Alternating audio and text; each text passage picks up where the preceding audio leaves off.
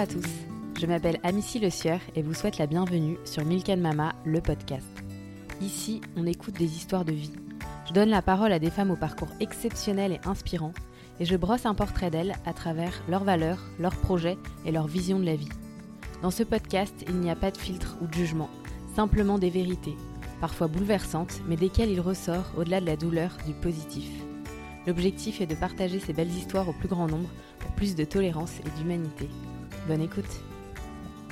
Je pense que j'aimerais que mes enfants soient des enfants curieux des autres, tolérants, un peu le goût de l'effort, parce que dans tous les voyages qu'on fait, on fait quand même, euh, tu vois, de la marche, de la rando, du vélo. L'idée, c'est quand même tout, ne... bah, tout se mérite. Et la dernière chose, c'est qu'ils apprennent qu'il y a plein de manières d'être heureux et la manière euh, qu'on a chez nous à Paris, c'est pas la manière de tout le monde et que c'est pas très grave s'il y a des choses que, qui toi te rendent pas heureux dans ton quotidien. En fait, il y a plein d'autres manières de les twister pour qu'elles euh, elles taillent bien. Et donc dans le monde, ils vont voir qu'il y a des enfants qui vivent pas comme eux mais qui sont très heureux aussi. Bah, qu'on n'est vraiment pas grand chose dans ce monde quand même, qu'on n'est pas grand chose par rapport à la nature. Et que relativiser aussi mes trucs, quand il m'arrive chose, je me dis oh là là, le monde est tellement plus vaste que mon nombril et mon petit problème euh, perso. Le monde est grand quoi, et on n'est pas grand chose. Donc euh, voilà, je crois que ça m'aide à me sentir que je suis une petite part de cette très grande humanité, mais que je peux faire ma part, donc ça me donne envie d'avancer. Marie a 45 ans et 3 enfants. Il y a 10 ans, elle a lancé une boîte qui donne des conseils et des bons plans pour voyager en famille. Et il y a quelques mois, un podcast sur des voyages extraordinaires d'aventuriers ordinaires dans lequel j'ai eu la chance de raconter mon aventure d'une année en bateau. Dans cet épisode, Marie nous parle de sa relation au voyage et de la manière dont celui-ci a bercé son enfance. Elle nous parle de son âme nomade qui fait partie d'elle depuis très longtemps et de cette passion du voyage dont elle a réussi à en faire un métier.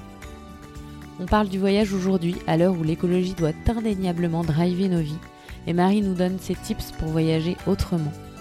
Marie nous raconte ses meilleurs souvenirs de voyage en Mongolie, et comment, à travers ses aventures aux quatre coins du monde, elle essaie de transmettre à ses enfants le fait qu'il y a mille façons d'être heureux. Elle nous confie aussi comment le voyage reconnecte sa famille, parfois déconnectée dans un quotidien surchargé. Merci Marie pour le partage de ton parcours de vie qui nous donne envie de sortir de nos habitudes pour partir à la découverte du monde. Le moteur de Marie, c'est l'autre, celui qu'elle ne connaît pas.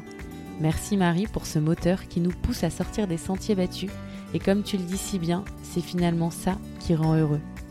Ta vision du monde à travers tes valeurs d'ouverture, de curiosité, de tolérance et de soif de l'autre correspondent pleinement à ma vision du monde et de la vie. Donc merci Marie pour ce partage riche de sens. Je me tais et vous laisse découvrir ma conversation avec Marie. Bonjour Marie. Bonjour. Merci d'avoir accepté mon invitation dans mon podcast. Avec grand plaisir. Je suis très heureuse de te recevoir. Est-ce que tu peux te présenter, parler un peu de toi, nous dire qui tu es et d'où tu viens? Alors donc je m'appelle Marie, j'ai bientôt 45 ans, trois enfants qui ont aujourd'hui 12, 9 et 5 ans, un super mari et euh, ça fait 10 ans que j'ai monté une boîte qui s'appelle My Travel Dreams qui donne des conseils pour voyager en famille et des bons plans. Et à côté de ça, j'ai une agence de conseil où j'accompagne des marques dans leur développement de com, de branding et d'écriture parce que j'étais journaliste pendant 10 ans. Et ton podcast? Et bien sûr, évidemment, mais en fait, ça rentre dans cette marque globale, euh, My Travel Dreams. Et notre idée, c'était de raconter les voyages extraordinaires d'aventuriers ordinaires c'est-à-dire, on raconte pas une destination, on raconte vraiment une aventure humaine qu'on associe à une destination. Et en fait, ça change tout. Comme toi, tu nous as raconté euh, ton voyage avec tes enfants, euh, tu vois, ta transatlantique. Euh, ce matin, j'ai interviewé une, une, femme extraordinaire qui a fait trois fois le chemin de Compostelle. Une fois avec son fils de 10 ans, une fois toute seule et une fois avec ses deux enfants, son mec et son chien. Où j'ai interviewé un avocat qui a gravi le Mérapic et en même temps qui a trois enfants à Paris, qui est avocat d'affaires. Enfin, que des gens euh, que tu pourrais croiser euh, demain chez des potes à dîner et qui en fait vivent des aventures extraordinaires et ont décidé un peu de se dépasser. Et euh, voilà, donc je suis trop contente. On en est au 16e épisode de ce podcast et c'est ma troisième casquette. C'est un très beau podcast que je vous invite à, écouter. Est-ce que tu peux nous raconter depuis quand le voyage est si présent dans ta vie? Alors c'est drôle, moi je suis j'ai toujours voyagé avec mes parents parce qu'on n'a pas une grande famille, on a une mini-famille, donc on n'avait pas euh, la maison de famille, la maison des grands-parents. Moi, j'avais pas ça. Ma mère, elle est euh, immigrée hongroise, donc euh, ses parents, ils n'avaient pas d'attache en France. Et mon père, il n'a pas d'attache non plus, donc il m'ont trimballé. Euh, mais pas loin de. On est beaucoup allé en Europe, euh, tu vois, on allait. Je suis allée skier deux fois dans ma vie avec mes parents, les deux fois c'était en Écosse. Euh, on allait en Angleterre, ils, adoraient louer des maisons à Ramsgate, dans les Cotswolds, la campagne anglaise, etc. Et après, on a fait trois étés des grands trips aux États-Unis. On louait des méga vannes et on traversait les États-Unis, on dormait dans des motels, etc. Donc ils m'ont donné quand même ce goût d'aller vers ce que je connaissais pas. Ils m'ont pas du tout appris la routine. Tu vois, j'ai pas passé tous mes étés au même endroit, toutes mes vacances au même endroit. Donc voilà, ma routine, c'était les cinq personnes qui composaient ma famille.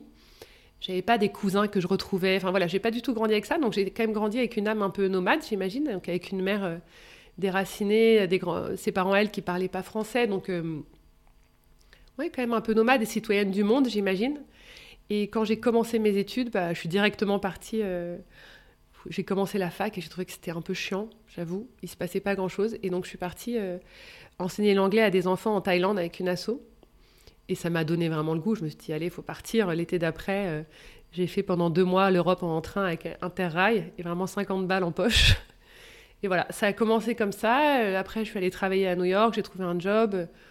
Donc voilà, je suis partie sur les routes du monde. Et depuis, euh, je voyage.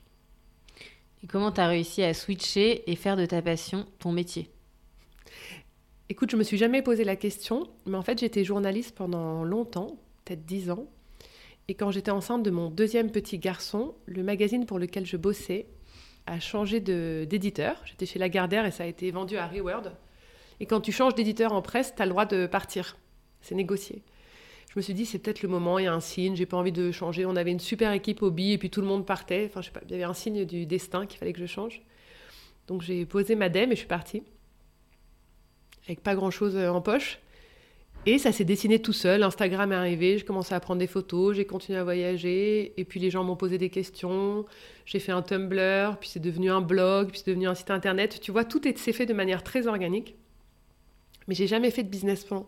Mon premier business plan autour du voyage, je l'ai fait là pour la sortie de mon nouveau site le 7 décembre. Parce que maintenant, j'ai un associé et que je, je dois rendre des comptes. Je dois rendre des comptes. Mais euh, tout s'est fait de manière super organique. Mais quand même, je précise, pour les gens qui ont envie de monter des boîtes, parce qu'il y a quand même cette hégémonie, tu vois, de l'entrepreneuriat, etc., c'est que j'ai, depuis que j'ai quitté euh, la Gardère, j'ai tous les mois euh, gagné ma vie et payé mon loyer. Enfin, c'est pas, c'est pas une lubie, quoi. Ça a toujours été un business, quoi. Euh, T'as jamais envisagé de devenir nomade digital? ah, Franchement, j'envisage tous les matins. Mais malheureusement, j'ai un mari qui est, lui, il est nomade de travail. Quoi. Lui, il travaille 80% du temps à l'étranger, donc il faut bien qu'il y ait quelqu'un à la maison avec nos, enfants. Euh, et puis mes enfants, ils sont grands. Franchement, je me dis qu'aujourd'hui, si j'avais des tout petits, je serais nomade digital direct, je partirais avec eux sous le bras et tout. Mais on peut pas toujours faire ce qu'on veut, quoi.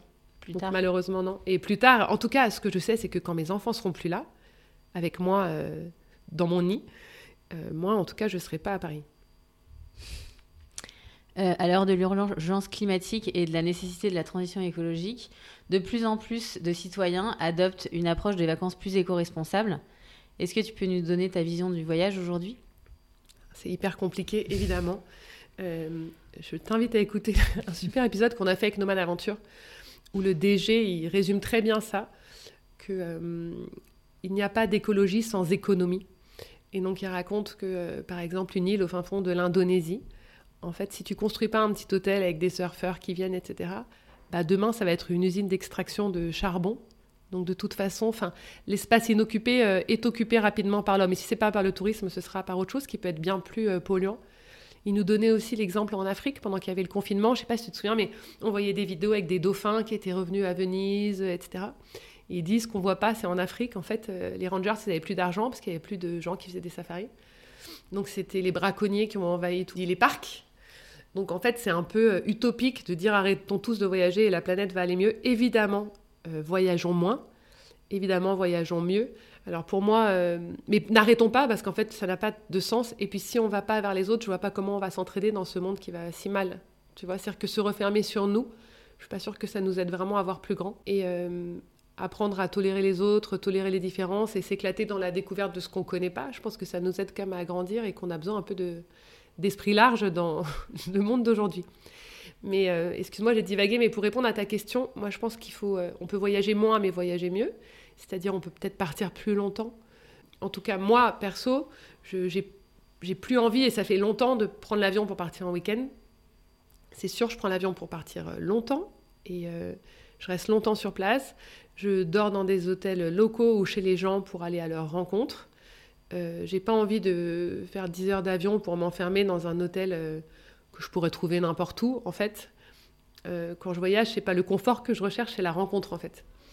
Donc voilà, je pense que c'est plutôt une manière de, voyager que de dire juste arrêtons de prendre l'avion, parce que je suis pas sûre que juste arrêtons de prendre l'avion, ça va régler beaucoup de problèmes. De toute façon, tu as une vision du voyage qui est quand même assez éco-responsable. Euh, tu vantes pas les mérites des gros groupes euh, hôteliers et c'est pas pour moi ta vision du voyage? Non, au contraire, en fait.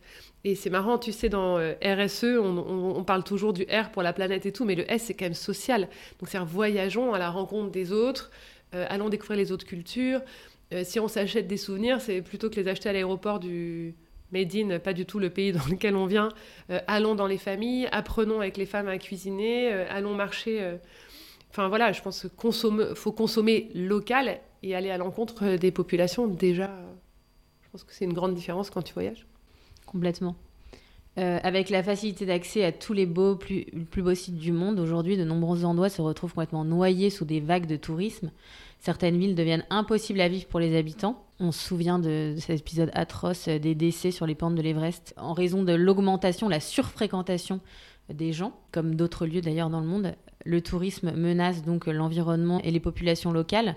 Comment donc repenser notre manière de voyager, lui donner du sens afin de préserver justement tous ces sites fabuleux qui témoignent de notre héritage et, euh, surtout pour permettre à nos enfants d'en profiter aussi? Alors c'est marrant, il y a deux trucs et c'est pour ça que j'ai écrit My Travel Dreams à la base. C'est que j'avais l'impression que tous les gens allaient rapidement au même endroit. Tu vois, tu cherchais un week-end euh, des paysans, euh, je parle pour les Parisiens, hein, je vais paraître très snob, mais tu as envie d'aller voir la mer, bah, tu allais à Deauville. tu as envie de partir une semaine au soleil à la Toussaint, tiens, si on allait à Marrakech, tu vois euh, tu vas en février à l'île Maurice. Tu vas en février à l'île Maurice. Non, quand tu as un, enfant petit et que tu as des sous, tu vas à l'île Maurice parce qu'il n'y a pas de décalage horaire. Et en fait, je me disais, mais tous ces gens qui ont la chance d'avoir les moyens, le temps, etc., mais faisons-leur faire un petit pas de côté pour aller ailleurs, voir autre chose où c'est. Où, euh, en fait, ça répondra aussi à leurs besoins, mais un peu différemment. Je ne sais pas si tu veux aller voir la mer, les falaises d'Etretat, ou aller à, au Touquet, c'est quand même extraordinaire, la mer du Nord, euh, moi, le Zout et tout, je trouve ça canon. Euh, si tu veux et tu as envie de prendre l'avion à la Toussaint pour prendre le soleil, mais franchement, aller à, Lanzarote ou à Madère, c'est extraordinaire. Moi, j'ai toujours pas compris pourquoi la l'île Maurice avec un petit, parce que moi, je me suis retrouvée à l'hôpital à l'île Maurice. T'as vraiment pas envie d'être à l'île Maurice pour te retrouver. Par contre, si tu es en Afrique du Sud, c'est canon et tu vois, tu vas au Cap, c'est extraordinaire. Enfin, je sais pas, l'idée de My Dream, c'était justement de dire, et si on faisait un petit pas de côté, euh, si on voyageait un peu différemment, euh, un peu, pas totalement hors des sentiers battus, mais le, petit pas de côté. Et l'autre truc, je pense, pour euh, éviter cette surpopulation des lieux touristiques, et en été en France, c'est assez flippant aussi, c'est peut-être de voyager hors saison. C'est peut-être d'arrêter de chercher le soleil, qu'on associe souvent aux vacances. En fait, c'est marrant, tu vois, forcément, on vit dans des villes, c'est un peu gris et tout. Mais sincèrement, partir euh, en été dans les pays du Nord, c'est quand même génial. Et finalement, mettre un kawaii le soir, euh, c'est pas désagréable, tu vois. Euh, c'est les Suédois qui disent il n'y a pas de mauvais temps, il n'y a que des mauvais équipements. Et donc finalement, même s'il pleut, tu vas en Asie pendant la saison des pluies, bah, en fait, tu as ton kawaii, il y a moins de monde. les hôteliers sont trop contents de te recevoir parce qu'ils ont moins de touristes. parfois, tu payes moins cher. Donc voilà, je pense que la solution, ce serait de ne pas aller là où tout le monde va et chercher toujours un petit twist. Et puis de ne pas aller au même moment que tout le monde, parce que même, c'est euh, la Corse, moi je trouve que c'est sublime, tu vas en Corse à Noël, mais qu'est-ce que c'est beau, tu vas en Corse en août, euh, qu'est-ce que ça fait peur, quoi. Du coup, on fait rater l'école aux enfants Ah non, je parle pendant les vacances scolaires. Bah, J'imagine que ça t'est déjà arrivé. Jamais. ah bon? Jamais. même si je, je, juge absolument pas. Non, non, non, mais euh, c'est marrant. non, non, non, pas du tout. Et je te dis jamais, parce qu'en fait, j'ai trop de respect pour les maîtresses qui, elles aussi, rêveraient de louper un jour pour payer moins cher un billet d'avion. Euh, est-ce que tu peux nous donner les, gestes pour réduire notre empreinte écologique pendant les vacances? On peut, on peut euh, se déplacer à vélo, on peut consommer beaucoup moins, euh, manger local, arrêter d'acheter des souvenirs à gogo. Finalement, tes meilleurs souvenirs, ils sont quand même dans ta tête. Et moi, ce que je fais qui est pas mal avec mes enfants, c'est de dire on n'en parle pas pendant toutes les vacances. Enfin, tu vois, on va pas consommer, on va pas acheter des trucs. Et le dernier jour, on a chacun un petit budget, tu vois, pour euh, s'acheter quelque chose. Et on trouve un spot un peu local ou un magasin local pour acheter quelque chose. Et donc, sinon, moi, je mange pas trop de viande. Tu vois, on consomme surtout euh, veggie un peu pour les enfants. Et voilà ce que je t'ai dit tout à l'heure, je pense vraiment dormir local. On n'est pas obligé d'aller dans un hôtel avec de l'eau chaude à gogo, prendre des bains tous les soirs. Et voilà, c'est simple. Quand on voyage, on va quand même chercher quelque chose de différent de notre quotidien. Et on a de la chance d'avoir un quotidien quand même bien moelleux et confortable. Donc on va plutôt chercher la simplicité et le peu de conso une fois qu'on est sur place. À chacun de faire sa vie l'aventure qui le rend heureux. Toi, Marie, c'est quoi ton moteur? Bah, C'est l'autre, c'est ce que je connais pas. C'est quoi les choses qui te, qui te font le plus vibrer quand tu voyages? Bah, En fait, c'est de sortir de mes habitudes et de... Tu te lances toujours un peu des défis quand même, tu vois? Donc c'est de... Ouais, c'est de sortir de mes habitudes et de me confronter à, des choses que je sais pas faire ou que j'ai ou que j'ai jamais vues. Et finalement, les galères de voyage sont les meilleurs souvenirs que tu ramènes, quoi. Et je trouve que quand tu le vis en famille, c'est assez chouette parce que, en fait, dans notre, je trouve que dans notre vie quotidienne, tu vois, tu as, les galères que tu règles entre adultes, et puis tes enfants, ils ont l'impression que la vie est un long fleuve tranquille, ils rentrent de l'école, toc toc toc, ils sont pas au courant de toi, tes galères, et d'ailleurs, tu n'as pas à leur partager. Mais quand tu pars avec eux, mais en fait, ils sont là, ils sont là quand il y a un truc qui coince, ils sont là quand tu trouves pas d'hôtel pour dormir la nuit, quand ta tante, en fait, elle est trempée et que tu peux pas la... Tu vois, que tu peux, que tu peux pas dormir dedans. Et donc, je trouve que régler tes problèmes avec tes enfants et qu'ils assistent à ça, crée un noyau familial euh, qui est dingue. En fait, moi, j'adore euh, partir avec eux pour recréer ce truc euh, que entre nous. Et aussi sortir de notre quotidien, de notre quotidien social, familial et tout. moi, j'adore sortir le soir, j'adore voir mes potes, on fait plein de week-ends de copains. Mais le voyage, je trouve que c'est vraiment un truc où on est entre nous et on se resserre. Et j'imagine que ça va être encore plus quand mes enfants vont grandir avec, tu vois, là, ceux qui, celui qui a 12 ans, il commence un peu à avoir son propre monde à lui. Et finalement, ce voyage, bah, ça va nous reconnecter, nous, à notre monde à, notre monde à 5, quoi. Mais comme tes enfants, ils ont fait euh, le tour du monde, ils sont pas trop blasés maintenant? Oh non, non, non, ils sont carrément pas blasés. Au contraire, ils demandent tout le temps. Et c'est marrant, ils sont assez fiers, tu vois, de, dire ce qu'ils ont vu. Et, je trouve qu'ils sont assez étonnants, quoi. De temps en temps, euh, ma fille, elle raconte des... Donc, elle a 5 ans. Hier, dans la voiture, elle me disait euh, On entend à la radio Samarkand. Donc, Samarkand, c'est quand même une ville sur la route de la soie en Ouzbékistan. On est allé il y a deux ans. elle dit Ah, mais Saint-Marcande, mais c'est là où on est allé en train, tu te souviens? Et elle, elle se souvient de la galère. Tu te souviens, papa, on a loupé le train et on était avec le chauffeur de taxi et tout ça. Après, on est retourné à Tashkent. Donc en fait, il y a des... on a mis des graines dans, leur tête. Ils sont pas blasés, ils ont envie d'en connaître encore plus. Et je trouve qu'au contraire, ils ont, ils ont quand même une culture qui est, qui est cool et qui est vaste, quoi. Et si là j'ai envie de partir au chaud pendant l'hiver, mais que j'ai pas forcément envie d'aller dans un club et que j'aimerais bien faire quelque chose qui sorte un peu des sentiers battus, Qu'est-ce que tu recommandes? Bah, Si tu aimes la plage, moi j'irai au Panama ou au Costa Rica parce que c'est vraiment dingue et il y a des il y a des animaux fous, quoi. Tu es au Costa Rica, tu es sur la plage et en fait, il y a un paresseux qui dort au-dessus de toi, des oiseaux de toutes les couleurs. C'est incroyable. Et après, en Asie, moi, je rêve d'aller euh, aux Philippines. Si tu as envie de chaud et de plage, je pense que c'est dingue. Et après, juste de chaud, euh, tu vas au Sénégal et tu vas t'éclater. Euh, tu vas dans le Séné Saloum, il y a des hôtels qui sont canons où tu vas juste avec une petite barque et tu vas sur des îles. Il y a une île qui s'appelle Marlodge où il n'y a pas de voiture, c'est-à-dire que tout le monde est en calèche. Donc là, tu vas au village en calèche et tout ça à 5 heures de vol de. Enfin, tu vois, le Sénégal, c'est 5 heures de vol de Paris, quoi. Et je te jure, tu auras chaud. Je crois. et tous ces voyages, toutes ces expériences, qu'est-ce que ça t'apporte dans ton quotidien?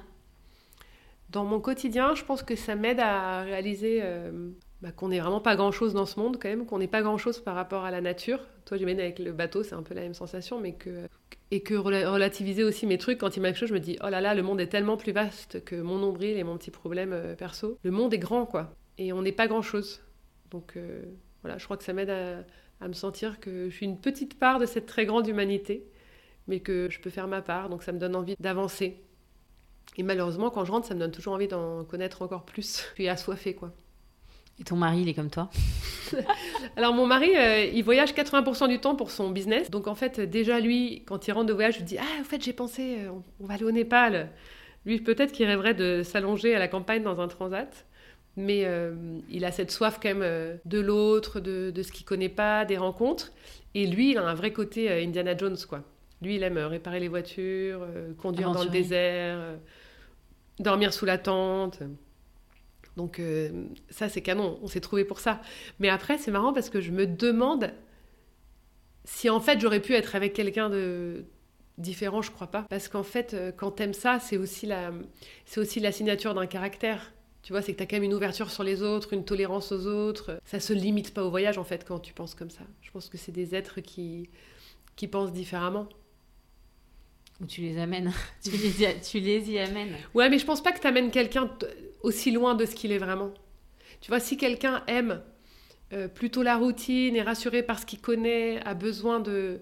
Tu sais, il y a, y a, plein de gens autour de moi et que j'aime à la folie et qui ont besoin de leur lit, qui ont besoin de leur confort, ont besoin qu'ils fassent nuit pour dormir, de savoir ce qu'ils mangent, de pas être loin d'un médecin, euh, qui aiment aller dans leur maison de famille parce que c'est très rassurant, ton cocon, et c'est ça qui les rend heureux. Je pense pas que j'aurais pu tomber amoureuse de quelqu'un euh, comme ça. Je pense que j'avais besoin de je suis tombée amoureuse de mon mari parce que lui aussi avait envie de d'autres choses et d'ailleurs. Et du coup, ça te dérangera pas quand tes enfants ils iront euh, travailler et habiter aux quatre coins du monde?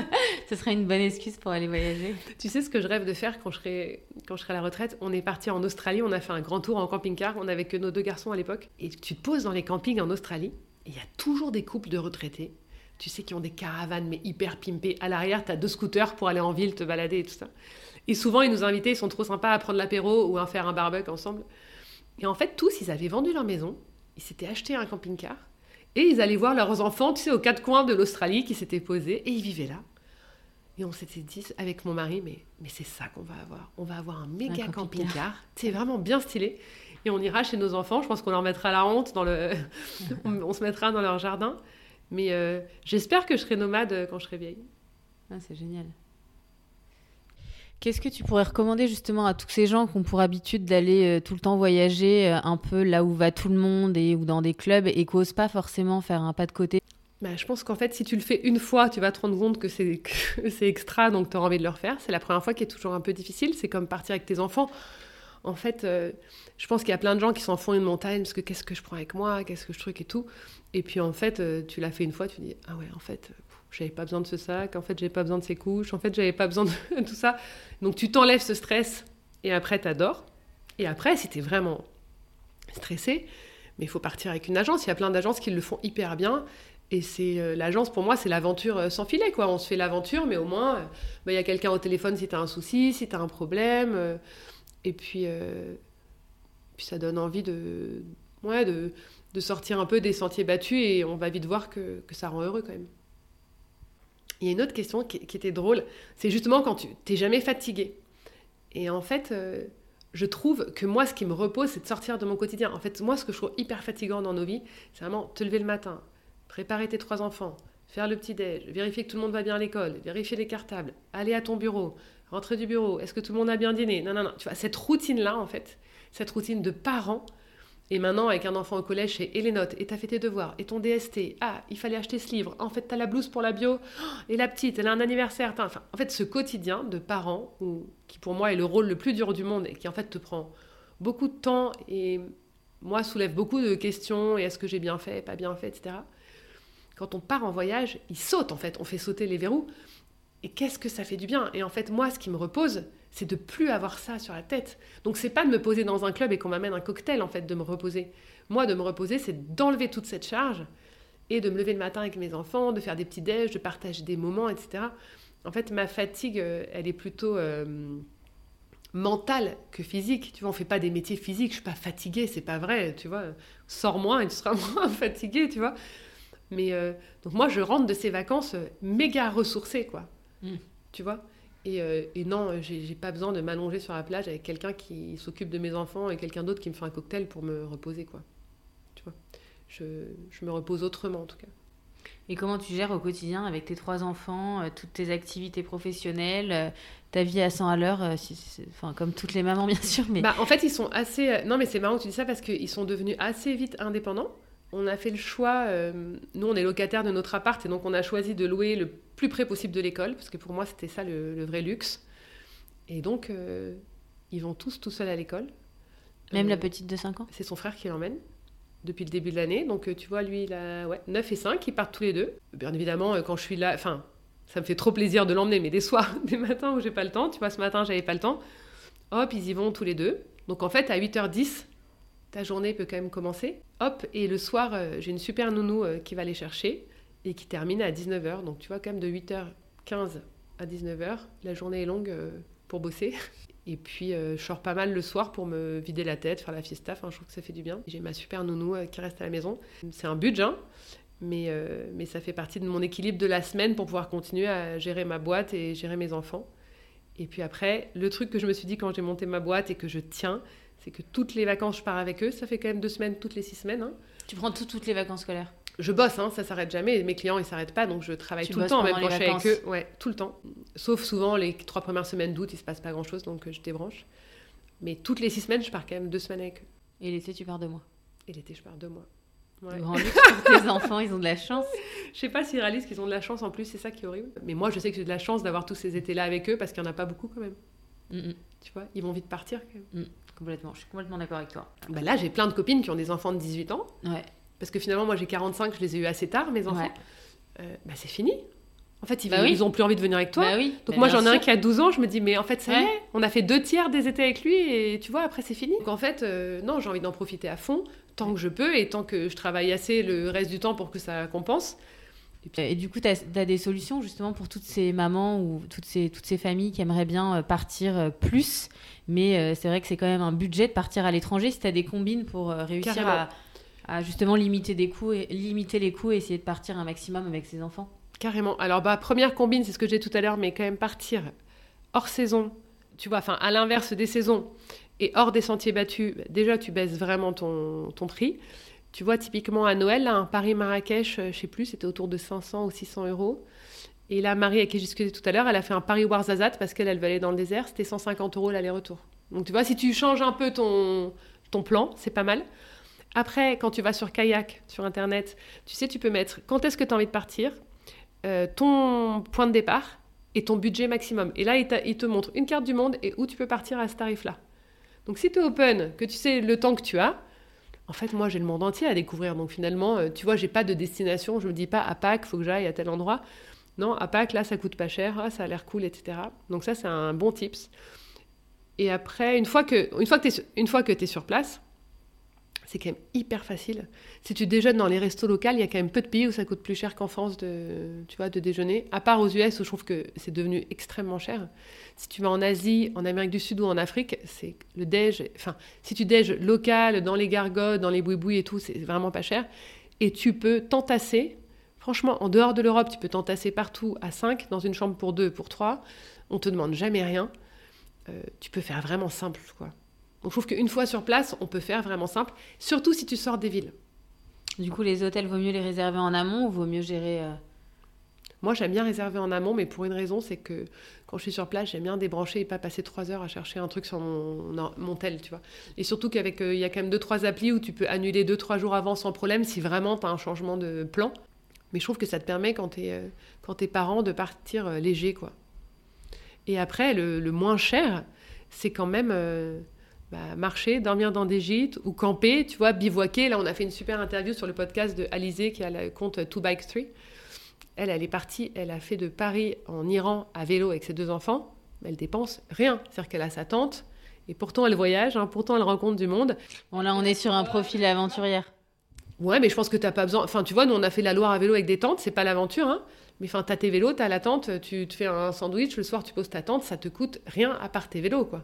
Donc il y a quand même toujours moyen de partir à l'aventure sans dépenser une fortune. Enfin, l'aventure, elle est vraiment partout, mais te pousser un peu hors de ton confort et aller dans un endroit, euh, dans une position que tu connais pas encore, bah, c'est ça l'aventure en fait. Tu vois, euh, d'aller camper euh, le week-end prochain ou d'aller faire une rando à Fontainebleau, en fait, c'est déjà le début d'une aventure, quoi, tu vois, d'aller vers un truc nouveau, quoi. Et avec des bébés tout petits, tu pars où? Moi, avec des bébés tout petits, je suis partie que dans des endroits où ils n'avaient pas besoin de faire des vaccins spéciaux et dans des endroits où il y avait euh, des bons systèmes euh, sanitaires. Donc, typiquement, je suis allée en Thaïlande, parce que les hôpitaux sont top. Je suis allée au Panama, qui est un peu la Suisse de l'Amérique centrale. Donc là, c'est génial parce que tu as, as, la jungle, tu as le surf, Tu as le canal du Panama qui est dingue à visiter. Tu as des animaux. Et au Panama, tu as des, as des hôpitaux, c'est l'hôpital américain. Quoi. Donc tu as l'aventure, c'est un vol direct de France, euh, c'est top. Après, évidemment, tu peux aller partout euh, aux États-Unis, c'est quand même pas très compliqué. Il faut juste une bonne assurance si t'arrive euh, quelque chose, tu prends une assurance en plus. Et puis dans toute l'Europe, aucun problème, tu vois. Donc en fait, il y a plein de pays que tu peux aller faire. Mais je n'irai pas, moi, à l'île Maurice. Tu vois. Et j'irai pas au Maroc non plus. Après, je suis pas spécialiste des systèmes sanitaires, mais le peu que j'en ai vu, euh, ouais, j'ai pas envie. Et attends, et un truc euh, pour faire un truc en couple, pour relancer un peu ton couple. Là, tu sens que tu es dans une routine pas possible.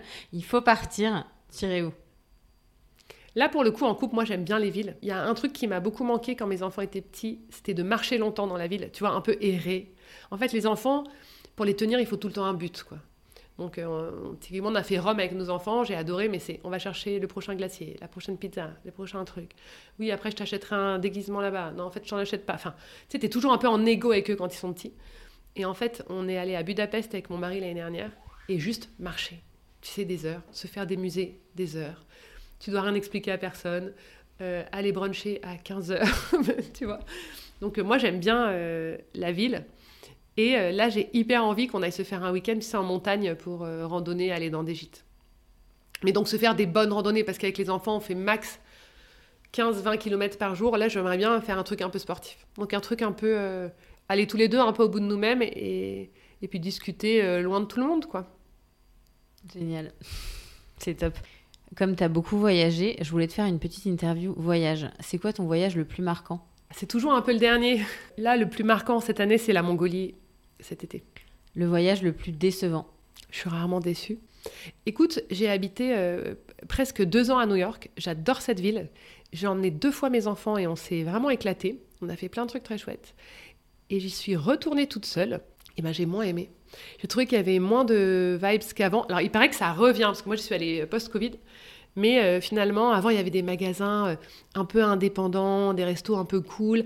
Et en fait, là, je suis arrivée, t'avais que des, que des hum, un Starbucks à côté, toujours les mêmes marques de fringues. Enfin, c'était moins euh, underground, c'était moins fun. Tu vois et en fait, j'ai l'impression que les New-Yorkais, ils sont tous un peu partis du centre, donc il y a un peu que des touristes. C'était moins, moins chouette. J'aurais moins envie d'y retourner aujourd'hui, tu vois. Le meilleur souvenir de voyage avec tes enfants Cet été, quand on était en Mongolie, on, était dans, on logeait dans une famille, on dormait dans des yourtes dans la vallée de l'Orcon. Ils avaient trois enfants et il est venu nous voir, le père, il nous a dit Vous voulez pas qu'on aille euh, rabattre les yaks à cheval? Moi, je dis Bah, ok, carrément. Mon mari, qui est plus précautionneux que moi, il m'a dit Franchement, on fait monter les enfants à cheval, on est au fin fond du monde. Enfin, on avait fait 24 heures de piste pour arriver là où on était. Tu vois, si t'as un problème, t'as un problème. Je dis Mais écoute, faut qu'on le fasse. On est en Mongolie, faut qu'on monte à cheval. Et puis, c'est des petits chevaux, hein, les chevaux mongols. Ok, donc on, on met nos bombes, on met nos trucs et tout. Les chevaux, ils sont semi-sauvages. Donc il te dit, tu parles pas quand tu es sur le cheval, tu, tu bouges pas tes bras. Ma fille avait donc 4 ans, donc tu bouges pas tes bras et tout. On monte sur les chevaux avec toute cette famille, tout le monde était à cheval. Le grand-père, il tenait ma fille avec la, longe. Il y avait ma fille de 4 ans sur ce cheval. Et on allait rabattre les yaks. Écoute, la vallée de l'Orcon, c'est le paradis sur Terre. Et donc il y avait des yaks en liberté. Il y avait ces chevaux en semi-liberté et nous sur les autres. Au loin, il y avait une, une cascade. Enfin, c'était dingue. Il y a un soleil. Et là, je me suis dit, oh, on est là, quoi. On est là tous les cinq à rabattre les yaks en Mongolie. Donc, déjà, j'avais une petite larme à l'œil. Et là, mon fils explique au monsieur qui est à côté de lui, euh, qui veut galoper. Donc, je sais pas comment il explique, parce que personne parle anglais et tout. Il lui dit, OK. Et là, je vois qu'il emmène mon fils Balthazar, bah, qui avait 8 ans, tu vois. Et là, il l'emmenait galoper dans la steppe et j'ai pleuré. Voilà. Canon. Euh, le meilleur souvenir de voyage en tant qu'adulte? Bon, c'est quand mon mec m'a demandé en mariage en Inde. Euh, Les meilleures destinations de voyage avec des enfants en bas âge Je trouve que en bas âge, c'est la nature. En bas âge, je trouve que c'est l'enfer de les emmener en ville. En fait, ils tiennent pas dans un resto, ils ont pas envie de marcher dans la rue et que tu leur tiennes tout le temps la main parce qu'il y a des voitures, des trucs, c'est dangereux, il faut s'arrêter. En fait, je trouve que la nature est la, meilleure aire de jeu des enfants et que quand ils sont petits, dès que tu peux les lâcher, que eux ils se sentent libres, c'est le paradis pour tout le monde, quoi. Donc typiquement, si tu vas camper, tu vois, tu plantes la tente, ils jouent, ils font un foot, les petits s'assoient, t'as peur de rien, t'as peur de personne. En fait, je trouve que la ville est assez peu adaptée aux tout petits. Quand ils grandissent, c'est assez chouette parce que dès qu'ils passent, euh, où tu peux un peu leur apprendre la culture, tu passes des très bons moments avec eux. Mais avant, je trouve que la nature est le, le meilleur euh, playground. Et t'as des destinations? Bah, toutes les montagnes, tu vois, nous on avait fait les Pyrénées en âne, ils s'étaient éclatés les enfants le soir à caresser les ânes. Ils se sont éclatés. Le désert, par exemple, tu vois, tu peux aller trekker au Maroc avec eux. Eux, ils sont sur les chameaux et toi, tu marches à pied. La plage, je trouve ça très cool. Dès qu'ils peuvent courir, la plage, je trouve que c'est très cool. Donc, j'ai bah, adoré Lanzarote. Et, et, pareil, les étendues glacées, tu vois, c'est pareil, c'est très safe. On allé en Laponie, on allé en Norvège, on est allé en Islande. En fait, le soir, même quand tu es dans ton petit Airbnb ou ton truc, tu ouvres la porte, mais les enfants, il n'y a, aucun danger pour eux. Et je trouve que c'est ça le, vrai plaisir avec eux en vacances. Quoi. Et toi, ça te permet en tant que parent de débrancher aussi ta casquette et tu es en train de bouquiner, tu as peur de rien. quoi. En ville, euh, ou quand il y a trop de monde, ça peut pas t'arriver. quoi. Bien sûr. Ta meilleure destination pour voyager solo? Ah, J'ai peur, moi, de voyager solo, mais il faut que j'apprenne. Ma meilleure destination pour voyager solo, c'est mes livres. je suis incapable, je crois, de voyager solo, mais pourtant, euh, j'aimerais essayer, mais je suis incapable, j'ai trop peur. Ta rencontre la plus bouleversante en voyage? Je vais encore te parler de la Mongolie, mais c'est parce qu'on rentre. Euh, le dernier soir en Mongolie, on a dormi chez une dame, une veuve, elle venait de perdre son mari. Écoute, elle avait la tête de ma mère, mais en plus vieille. Donc ma mère est hongroise, et c'est pas très loin quand même la Hongrie. Enfin, ils ont un peu des faciès différents. Et cette dame, elle était hyper touchante. Elle a cuisiné pour mes enfants. Et nous, on lui avait apporté une bouteille de vodka pour la célébrer. Et on s'est fait des shots de vodka avec elle. On était tous les trois avec mon mari. On a réussi à, pleurer de rire alors qu'on ne se comprenait pas du tout. On s'est éclaté et on s'est quitté le lendemain en pleurant. Quoi. Tes destinations préférées pour un week-end en France? Alors, il y a un truc que j'adore. Ça s'appelle, je sais pas si tu connais, ça s'appelle Un lit au pré. Ils en ont plein maintenant. Je crois qu'ils ont 200, 200 euh, trucs dans toute l'Europe. Et en fait, c'est une association, je crois que ça vient du Nord, je ne sais plus si c'est la Belgique, je ne sais plus d'où ça vient, il faudra regarder. Et en fait, pour aider les agriculteurs qui avaient du mal à arrondir leur fin de mois, ils ont créé un concept avec des tentes qui sont déjà euh, fabriquées et qui viennent installer chez les agriculteurs. Et donc, en plus, eux, de leur business agriculteurs, ils peuvent, ils t'accueillent. Et les tentes, elles sont hyper bien. Tu as un espèce de lit cabane dans une boîte, tu vois, où tu ouvres, il y a des grosses couettes. Il y a généralement un lit cabane comme ça, un lit double et une petite chambre sous la tente, hein, tout est sous la tente, avec un lit superposé. Euh, dehors, tu as des petites toilettes. Et il euh, n'y a pas d'électricité, hein, tu t'allumes, euh, mais il y a un poêle où tu peux te chauffer, une grande table, dehors une terrasse. Et souvent, donc quand ils t'accueillent, il y a aussi un programme un peu accueil à la ferme. Donc tu peux aller chercher des œufs, le fermier peut te montrer comment traire le, les, vaches et tout. C'est vraiment génial. Nous, on le fait toujours avec des copains, une fois par an. C'est très sympa, c'est hyper dépaysant. On s'appelle Un lit au pré. Après, moi, il y a une région que j'adore, c'est l'Aubrac et l'Aveyron. Je trouve que tu voyages sans, euh, sans quitter la France et c'est des paysages euh, comme j'aime, avec un horizon infini. Euh. Il y a des gîtes qui sont top, tu peux aller marcher avec tes enfants. Et j'ai découvert bah, les Pyrénées en âne et je rêve de retourner dans les Pyrénées. Le pays dans lequel tu pourrais t'installer demain? Franchement, tous. si tu devais en choisir qu'un. Si je vais choisir qu'un pays pour m'installer demain, j'irai bien m'installer euh, en Asie, j'irai bien au Vietnam. Je m'installerai bien à Hanoï. Je trouve que tu es au centre de l'Asie. Euh, j'adore le Vietnam. Je pense qu'il y a plein de trucs à voir. Il y a une jeunesse euh, avec plein d'énergie. Il y a des super fêtes. Non, ça doit être vraiment très chouette. J'irai bien au Vietnam.